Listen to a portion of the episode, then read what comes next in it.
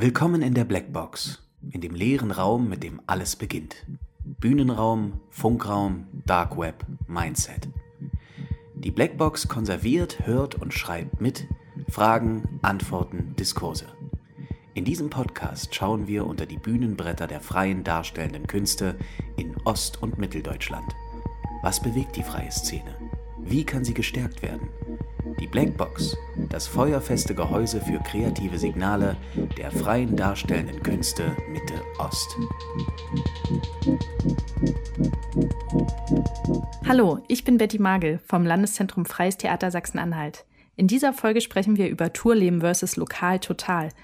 Ist es eine Herausforderung, vor dem immer gleichen Publikum zu spielen? Und wie behält man sich künstlerische Freiheit, wenn alles in einen Bus und auf verschiedenste Bühnen passen muss? Ich begrüße hierzu Kerstin Data aus Sachsen-Anhalt und Walter Barth aus Thüringen. Kerstin Data hat in Berlin Schauspiel und in Prag Puppenspiel studiert. Eine Ausbildung zur Theaterpädagogin und neben vielen Gastengagements an festen Häusern hat sie mit ihrem eigenen freien Theater seit 2012 eine feste Spielstätte im Harz. Willkommen in der Blackbox, Kerstin. Hallo, grüß dich. Grüßt euch. Außerdem möchte ich noch Walter Barth begrüßen. In Maastricht Schauspiel studiert, gründete er nach dem Studium mit KollegInnen ein Schauspielkollektiv.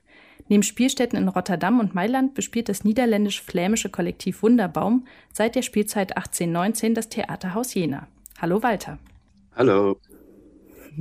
Kerstin, du kennst das Reisen ja ebenso wie das Spielen am immer gleichen Ort. Und das sogar ja gerade noch intensiver, da dein freies Theater unmittelbar ja auch dein Wohnort ist. Was ist besser? Ach, das hat beides äh, totale Vorzüge und auch totale Nachteile.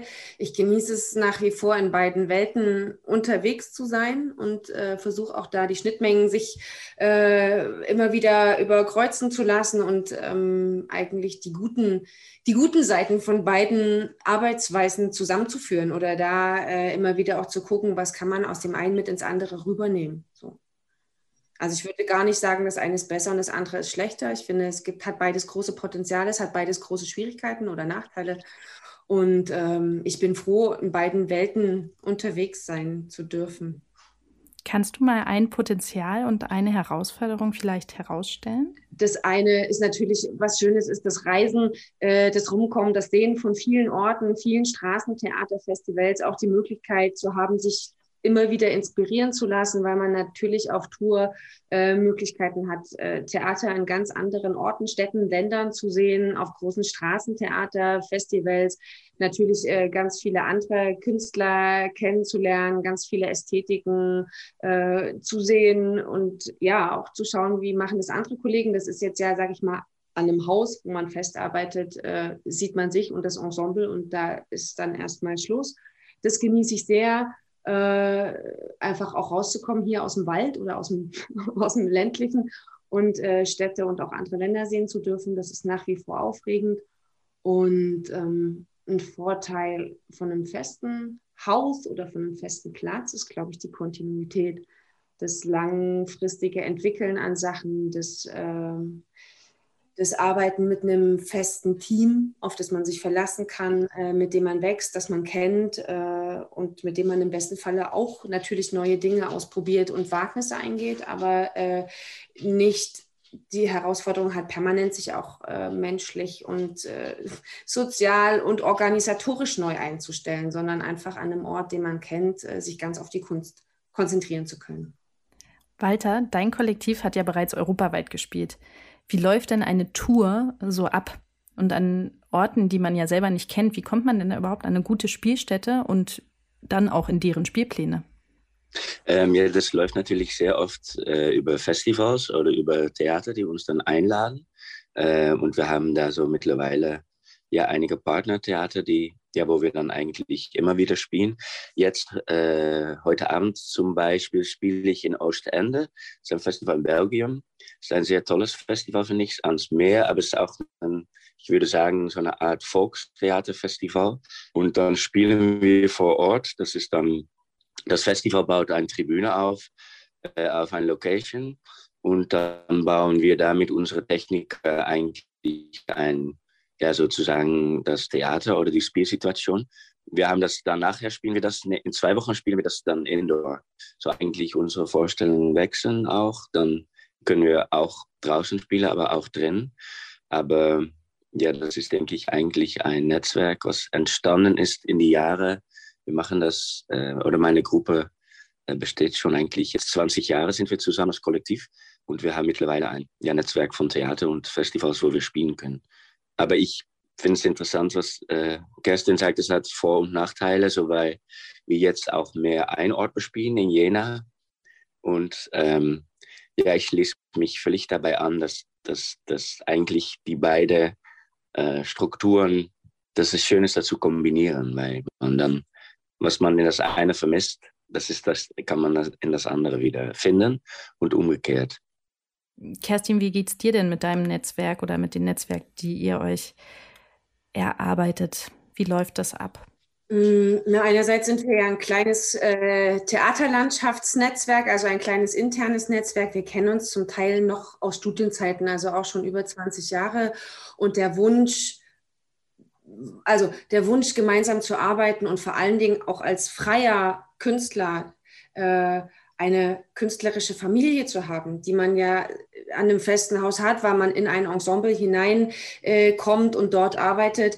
Äh, das hat man ja nicht per se, wenn man frei ist, sondern man wechselt permanent Städte, Auftraggeber, Jobs und so weiter, Theater.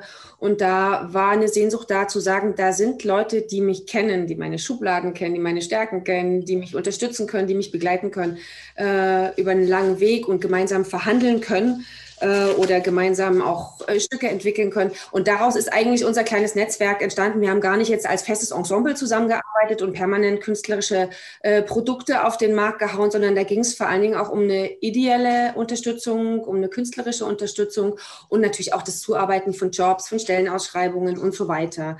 Und äh, wir haben uns dann den Luxus gegönnt, auch äh, immer wieder gemeinsam zu arbeiten, kleine Festivals zu machen oder auch äh, Produktionen zusammen zu machen.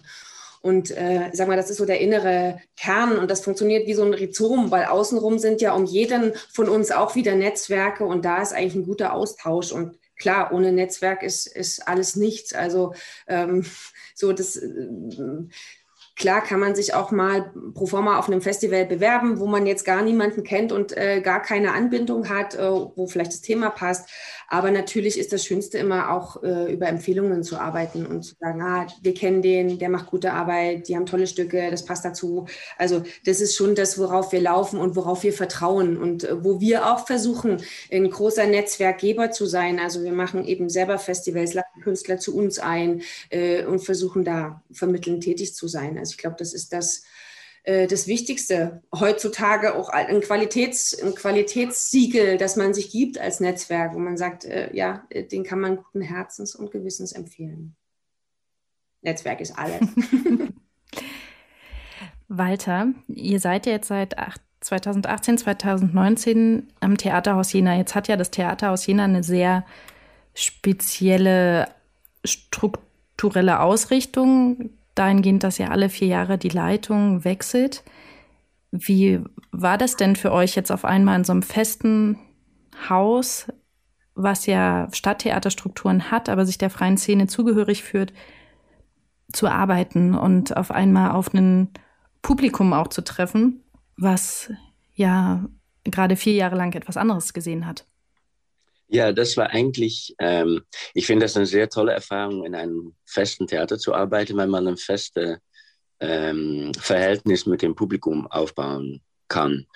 Und man kann wirklich äh, ja, in der Stadt Themen ansprechen und man kann in der Stadt echt einen, ja auch, denke ich, einen Faktor sein, die wiederkehrt. Oder man ist einfach eine Stimme in, in, in die ja auch in die kulturelle politische Landschaft in so einer Stadt.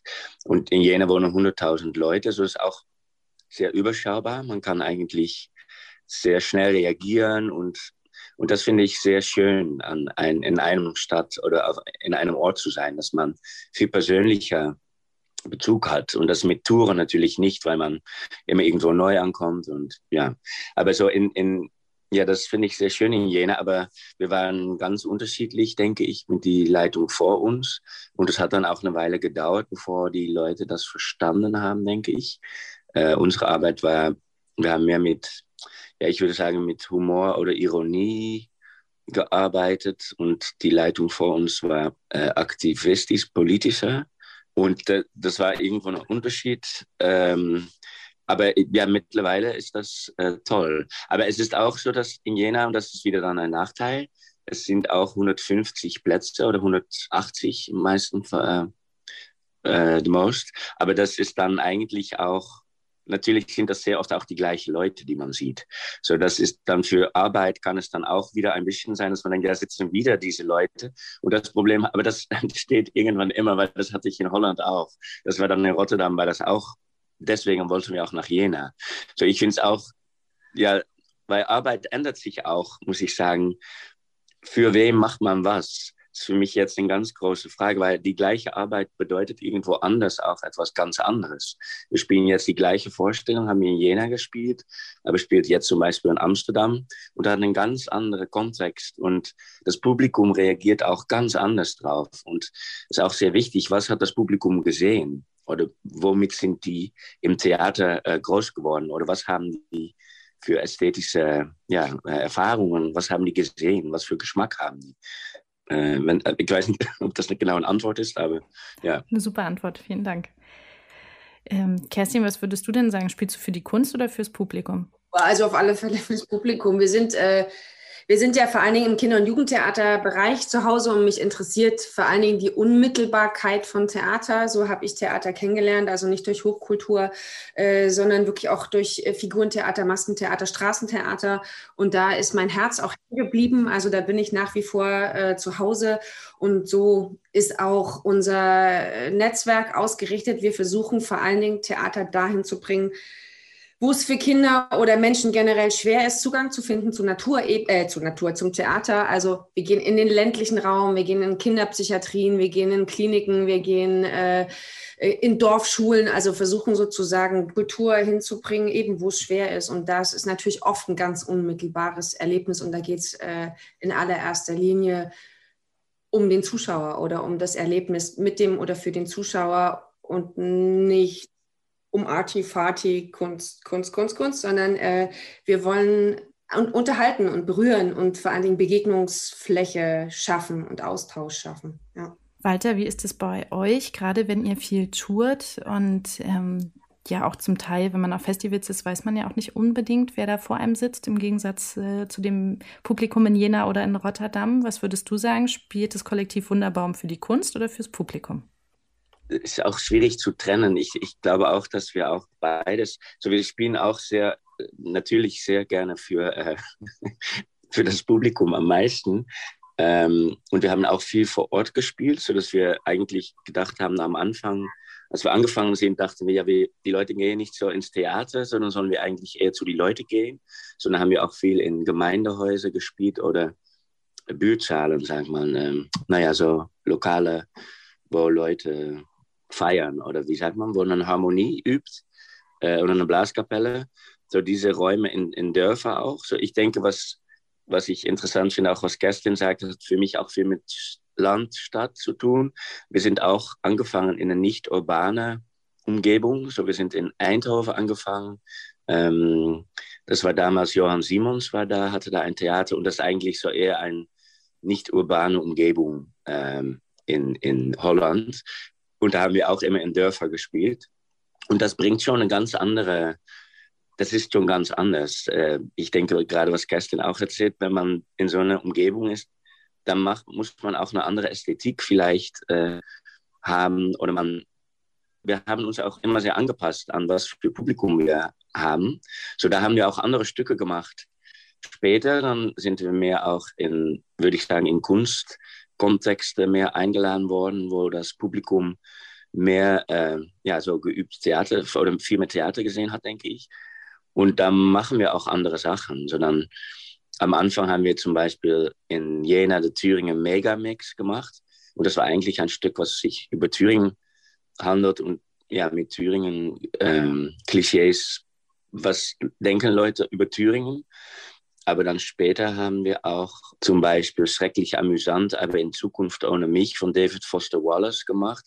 Das ist ein Essay von David Foster Wallace, was ihr vielleicht äh, kennt. Das ist eine großartige Beschreibung über eine Kreuzfahrtindustrie. Aber das, das Buch war vielmehr für ein Kunstpublikum und das haben wir dann auch auf Theater der Welt äh, zum Beispiel gespielt, sodass es da eine andere, und da würden die Leute vom, äh, wo wir am Anfang gespielt haben, vielleicht weniger Bezug zu haben. Ist auch abhängig, denke ich, was man machen wir für wem, wann. Aber ich, ich will eigentlich auch beides immer versuchen zu machen, weil wenn man sozusagen immer auf diese Festivals, Kunst, Kunstfestivals spielt, dann würde ich auch echt vermissen, dass man einfach mit Leuten Kontakt hat von der Straße. Und die machen bei uns auch sehr oft mit. So, wir arbeiten auch oft mit ähm, ja, Leuten auf der Bühne, die nicht äh, professionelle Schauspieler sind.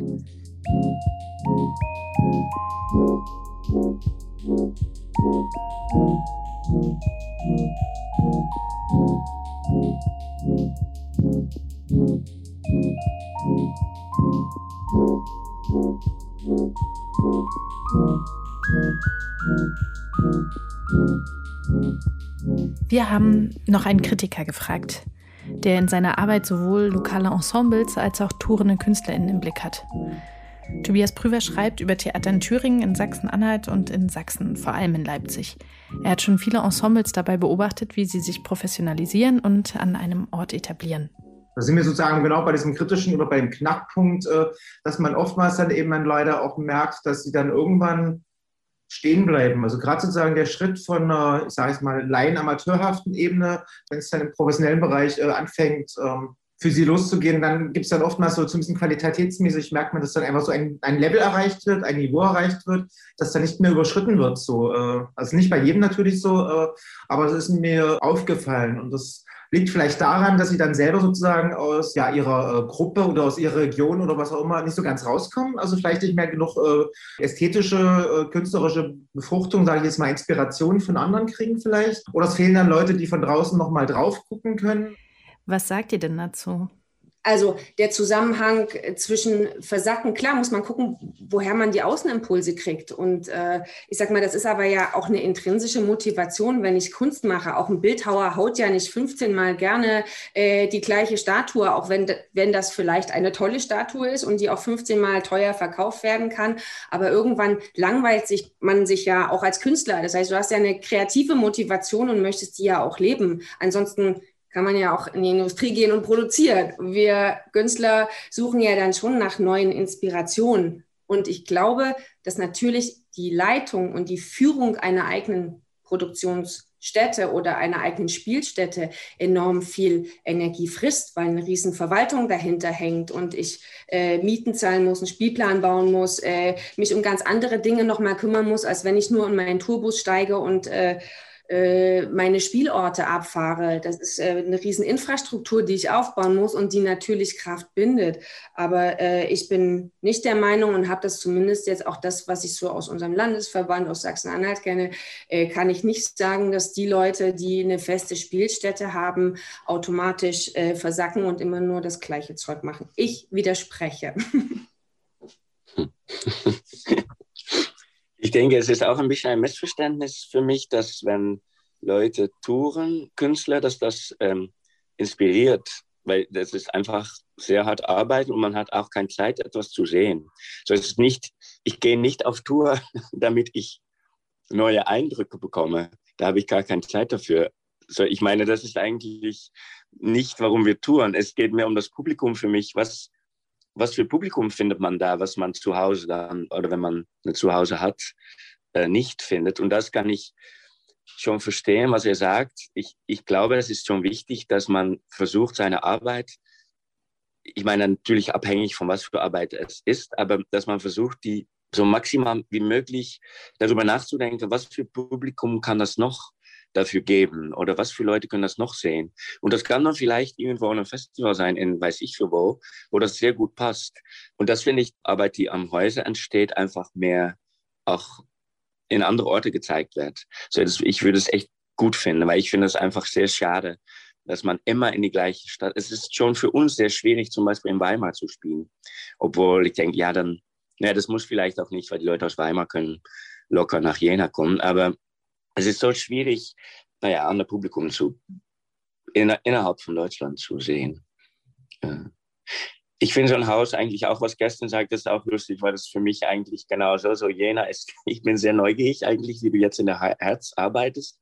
Und ich habe echt Bock, das zu sehen eigentlich. Ähm, aber das war für uns eigentlich auch ein bisschen so. Jena, weil für mich fühlt es sich auch so an. Und kann man auch noch zusammen wandern gehen, äh, wenn man keinen Bock mehr hat im Wald. Weil da ist die Natur auch sehr nah. Das ist für mich auch ein Ort, ja, verstehe ich das Theater jetzt, wo man eigentlich sich sehr gut konzentrieren kann oder wo man äh, zusammenkommen kann und dann in Ruhe arbeiten. Wie würdet ihr denn sagen, wie empfindet ihr denn die Bedingungen für die freie Szene in Mitte- und Ostdeutschland? Vielleicht auch im Vergleich zum Rest der Republik oder im Vergleich weiter vielleicht auch zu den Niederlanden? Ja, ich würde schon sagen, dass ich ich denke, es wäre gut, wenn es doch mehr Häuser gibt, die auch Gastspiele einladen. So äh, ja Leute, die einfach Arbeit zeigen so äh, und nicht nur produzieren. Und das würde ich denke, das ist einfach das Vorteil in Holland, dass man einfach eine Arbeit äh, leichter tun kann. Und diese Infrastruktur, ja, ich denke, die, die könnte man absolut ausbauen oder die kann einfach viel äh, ja, besser funktionieren vielleicht. Aber ich denke, dann sollen auch die Leute andere Arbeit machen, die leichter tun kann natürlich. Das war für mich echt ein, am Anfang war ich echt überrascht. Es gab in Jena einen Stahlwerkplatz. Also die haben sehr viele Bühnenbilder aus Stahl gebaut. Und das war echt, äh, das ist für, war für uns echt unfassbar, weil ähm, das kann man natürlich kaum touren. Kerstin, was würdest du sagen? Wie sind die Bedingungen für die freie Szene hier? Also gerade momentan finde ich, ist es eine Sondersituation. Man kann ja vielleicht erst nochmal den Blick zurück auf vor Corona werfen da gab es schon immer das Gefühl, dass es äh, Sachsen-Anhalt schon weit zurückhängt in, in, vielen, in vielen Belangen. Auch das Fehlen jeglicher institutioneller Förderung oder äh, mehrjähriger Förderungen macht es natürlich schwer, weil man sich dann tatsächlich von Projekt zu Projekt äh, hangelt und die meistens auch schlecht und unterfinanziert. Ähm, da ist es sehr schwer und braucht sehr viel Eigeninitiative und äh, sehr viel Kreativität auch in der Beschaffung von Mitteln oder äh, Materialien oder eben Arbeitszeiten irgendwie, weil dann passiert sowas dann eher, ähm, sage ich mal, in der Freizeit, am Wochenende oder nach dem Brotjob. Und ähm, das macht schon schwer. Äh, wir arbeiten zwar alle hybrid, auch überzeugt hybrid, weil man natürlich eben gerade auch äh, durch das Arbeiten in anderen Kontexten immer wieder andere künstlerische Impulse mitbringt. Aber äh, ja, man hatte dann schon immer das Gefühl, äh, mal eine Förderung zu kriegen, ist mehr als der Sechser im Lotto. Und dann musste man sich das auch hart äh, erkämpfen und verteidigen. Jetzt ist es gerade so, Schlimmerweise muss man sagen, dank Corona, aber durch die Förderungen, die jetzt gerade möglich sind, Neustadt Kultur etc. in allen Belangen, können wir gerade sehr komfortabel arbeiten. Und das ist eigentlich äh, traurig, dass es erst eine Pandemie braucht, äh, damit man überhaupt aufmerksam wird auf die Bedarfe und Belange der freien Szene. Aber für uns waren die letzten 18 Monate die besten, die wir als Netzwerk jeweils hatten, weil wir durch Förderungen über den Fonds DACU oder über die DTRG ganz tolle Sachen mal in Ruhe und in Konzentration und mit fair gezahlten Honoraren erarbeiten konnten. Ähm, und ich wünsche mir sehr, dass äh, das nicht nur das Blitzlicht der Pandemie bleibt und danach alles veräppt und zurückgeht, sondern dass da die Netzwerke, die jetzt auch äh, national entstehen, deutschlandweit, auch zwischen den Szenen, zwischen den Landesverbänden, dass das erhalten bleibt und dass wir uns da weiter tragen und weiter unterstützen, auch gegenseitig. Inwiefern denkt ihr denn, können die Landesverbände die Szene noch stärken in diesem Belang?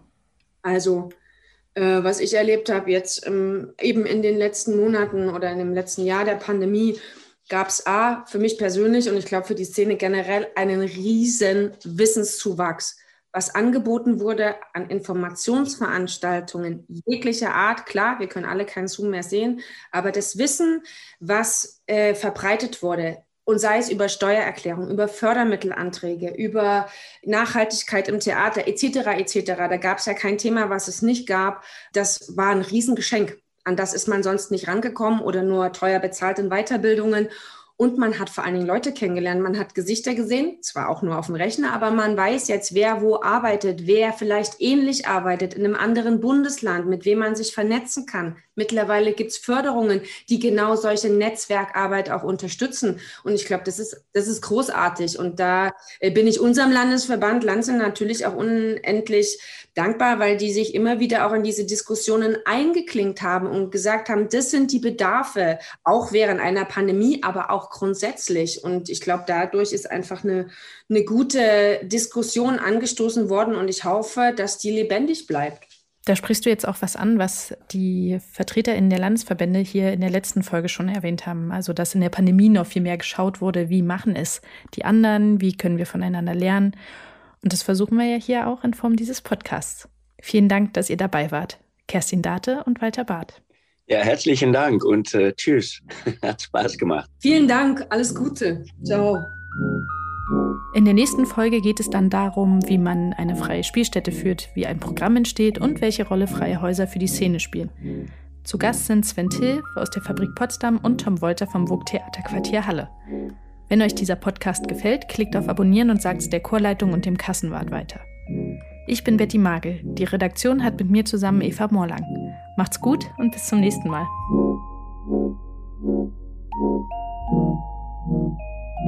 Blackbox der Theaterpodcast für die freie Szene Mitte Ost. Ein Kooperationsprojekt der Landesverbände der Freien Theater Sachsen, Thüringen, Sachsen-Anhalt und Brandenburg. Gefördert vom Fonds Darstellende Künste aus Mitteln der Beauftragten der Bundesregierung für Kultur und Medien im Rahmen von Neustart Kultur.